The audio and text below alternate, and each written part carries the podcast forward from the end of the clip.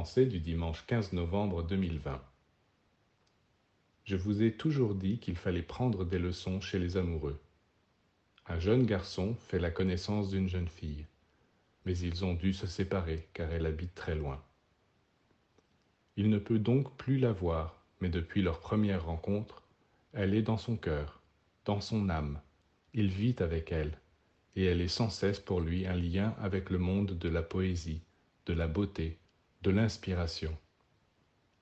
Eh bien, intérieurement, ce garçon fait déjà l'expérience du disciple, car une idée, une image, une pensée lui suffit. Il n'a pas besoin d'une présence physique pour être heureux, inspiré. C'est qu'en réalité, l'idée que l'on se fait des choses et des êtres peut être plus puissante que les choses et les êtres eux-mêmes. Il faut connaître cette vérité et savoir l'utiliser. C'est très important pour votre perfectionnement spirituel.